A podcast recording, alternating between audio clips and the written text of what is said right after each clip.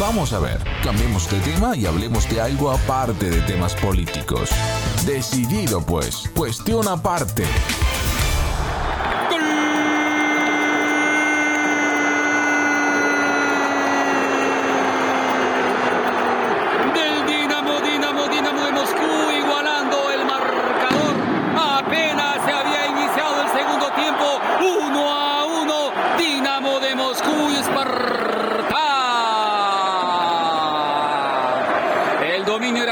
Equipo Spartak. Sin embargo, los dirigidos por Sandro Schwarz entraron para en el segundo tiempo equiparar la igualdad y lo han logrado apenas iniciado el segundo tiempo.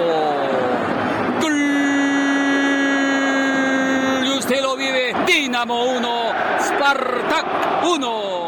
Así fue, amigos, la emoción que no pudo contener nuestro amigo y colaborador, el analista deportivo peruano-ruso Lorenzo de Chosica, cuando el club Dinamo de Moscú marcó el gol de empate al Spartak, también de Moscú, al comienzo de la segunda mitad y así dio vuelta a la frenética final de la Copa de Rusia de fútbol, que reunió este domingo en el Estadio Olímpico de Luzhniki a unos 70.000 espectadores y cerró con el broche de oro la temporada 2021-2022.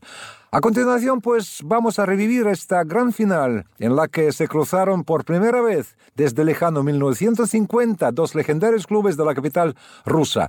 Y para eso contamos, como no, con el servicio de Lorenzo que ya está en línea con nosotros. Hola Lorenzo, tienes luz verde para dar comienzo a tu crónica. Pelota al campo, estimados oyentes. A dos horas del pitazo inicial del encuentro final por la Copa de Rusia 2021-2022, las inmediaciones del coloso moscovita Luzhniki eran ocupadas por una gran multitud de gente que vestidas con camisetas azules, color del Fútbol Club Dinamo, y roja y blanca del Fútbol Club Spartak, alzaban cánticos y hurras a sus respectivos equipos. Buena parte de los hinchas eran conformadas por enteras familias, creando un ambiente de verdadera fiesta que el día anterior, en la gran final de la Liga de Campeones en la capital francesa, se convirtió en un espectáculo vergonzoso con actos vandálicos y verdaderas trifulcas que sacaron a flote su pésima organización.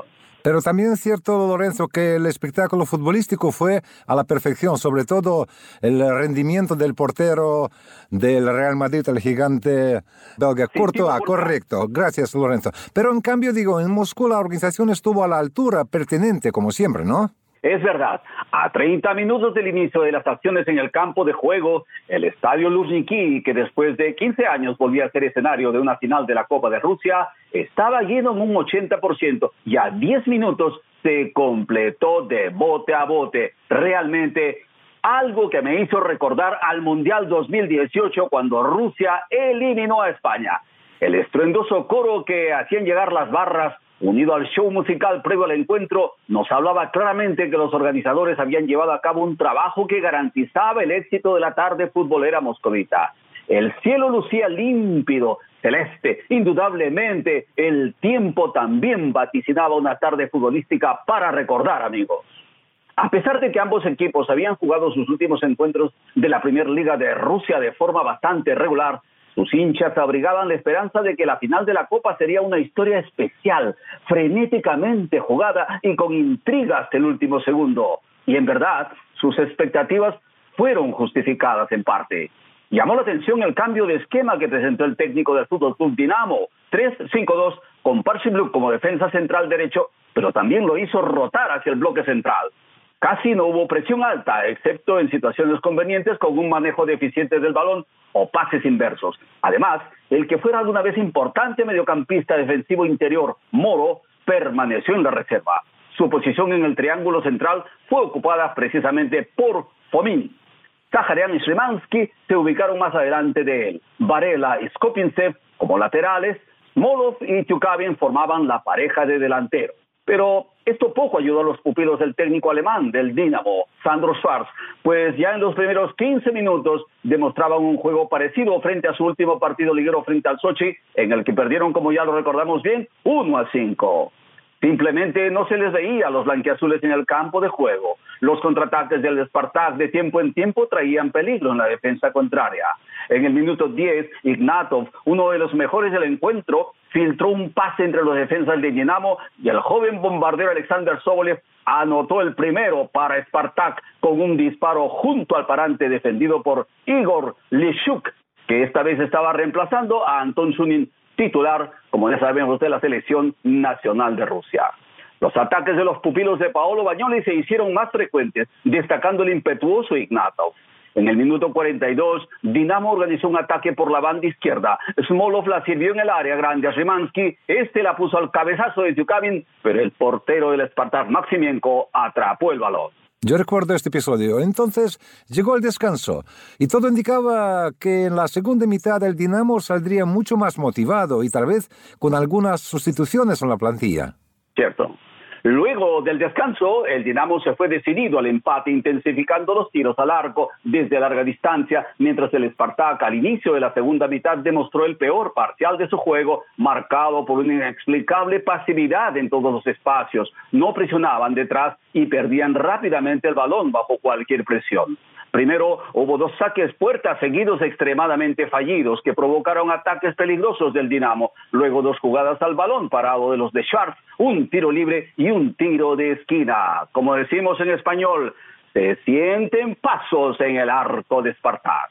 Los esfuerzos de los atacantes dinámicos fueron bien premiados en el minuto 10 del segundo tiempo por intermedio del joven Saharian, un auténtico descubrimiento de la temporada.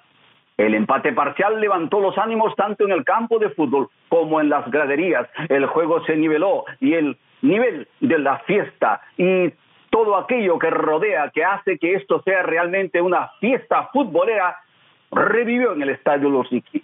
El Dinamo atacaba activamente, pero sin crear posibilidades y oportunidades obvias, y a veces se encontró con contraataques rápidos de los rojiblancos un cabezazo de Promes, por ejemplo, a quemarropa, dio justo en las manos del portero. En ese episodio, los zagueros centrales del Dinamo fallaron una vez más. Yevgeny rechazó mal el balón y Parchebliuk comenzó a moverse hacia el centro demasiado pronto, dejando libre al Atlético Promes. En verdad, el segundo gol del Spartak, amigos, ocurrió después de un prometedor ataque del Dinamo, en la fase final del cual Martins le robó el balón a Szymanski, caído de espaldas en el área, al ser empujado por Martins, que el árbitro no sabemos por qué razones ignoró. La pelota la recibió Sobolev, quien la filtró a Promes y el volante holandés. Tras recibir el balón en la mitad del campo del Spartak, corrió con el esférico unos 60 metros hasta que se encontró a solas con el guardameta del Dinamo, a quien regateó con elegancia y colocó el balón entre los tres palos. 2 a 1 a favor del Spartak ya en el minuto 72. Con el marcador otra vez en contra, el cuerpo técnico del Dinamo comenzó a cambiar el esquema de juego al 4-4-2 con Tiukavin y Gruliov como puntas. Además, urgía enviar a Balbuena y Evgeny al ataque y la entrada de Moro a la posición de zaguero central.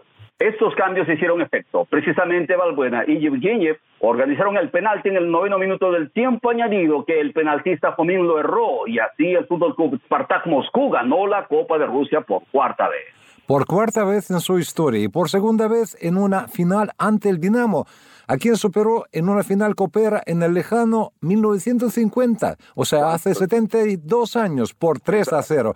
Y cabe señalar, Lorenzo, que para el Spartak esta victoria de la Copa tiene un poco simbolismos. Así, la última vez el club rojiblanco se coronó campeón de la Copa de Rusia en 2003, cuando, al igual que en esta ocasión, tuvo una de sus peores temporadas tras terminar como décimo en la liga. Además, aquel final de 2003 fue el último partido que dirigió el técnico técnico Oleg Romantsev, ya que fue despedido por el fracaso liguero. No sabemos si el técnico italiano seguirá al frente del Spartak o no, pero lo que es cierto es que su colega alemán del Dinamo abandona el club. Y como que hablamos de los técnicos, Lorenzo, vamos a ver qué dijeron en la rueda de prensa al término del partido. En la conferencia de prensa post partido a Sandro Schwartz eh, se le notaba agotado. En primer lugar felicitó al Fútbol Club Spartak, luego dijo que el partido había sido jugado intensivamente por ambos equipos y que estaba apenado porque tuvieron menos suerte que su adversario, pero que quería felicitar a su equipo que había luchado hasta el final tratando de cambiar el destino del resultado final. Aparte de eso, dijo que sus jugadores habían demostrado a lo largo de la temporada un alto espíritu, garra y que a pesar de que es amargo reconocer la derrota, hay que seguir avanzando. También agradeció a todo el personal que había participado activamente por el progreso del equipo. En cuanto al penalti errado por Fabín, Schwartz dijo que todo el plantel lo apoyaba. pues el penal siempre corre el peligro de ser errado.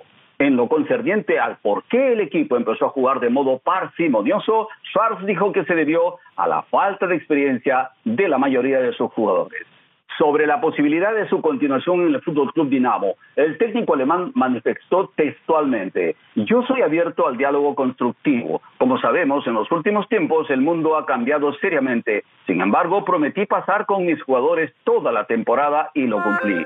Pero por la situación actual en el mundo, decidí que este partido sería el último." Bueno, Lorenzo, según las imágenes televisadas, los jugadores del Spartak estuvieron a punto de hacer fracasar la rueda de prensa de su técnico italiano. Correaban, vertían el champán espumoso, en fin. Les costó trabajo contener las emociones y dejar hablar a Bagnoli. ¿Fue así? No, Víctor, esto fue un poquito después. No me digas. Paolo Bagnoli, cosa lógica, lucía radiante de alegría y sus primeras palabras fueron no es fácil comentar los momentos de felicidad.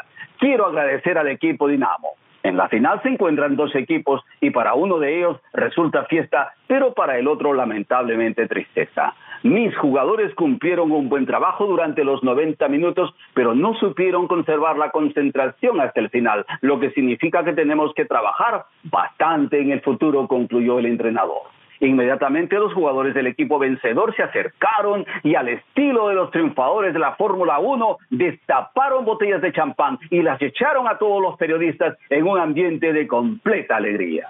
Ah, ya, ya lo veo, Lorenzo. Y hablando de, los simbolismos, casi se me olvidó recordar que en 1999, en una final europea, Bagnoli, siendo jugador, marcó un gol en el mismo campo de los Niki. Es verdad. Es verdad, sí, sí, sí. y, y, hablando, y hablando de este baño de champán, ¿has podido escapar o saliste mojado de champán también, no? Quedé empapado en el champán triunfador del Fútbol Club Spartak. Y como decimos en español, enhorabuena. Queridos amigos, el partido final de la Copa de Rusia ha sido una clara demostración que Rusia es un país amante del fútbol y que nada, ninguna sanción impidió la reunión de los más de casi 70 mil, 70 mil espectadores a disfrutar de esta gran final que realmente nos tuvo pues hasta el último segundo prácticamente en una intriga con ese penal,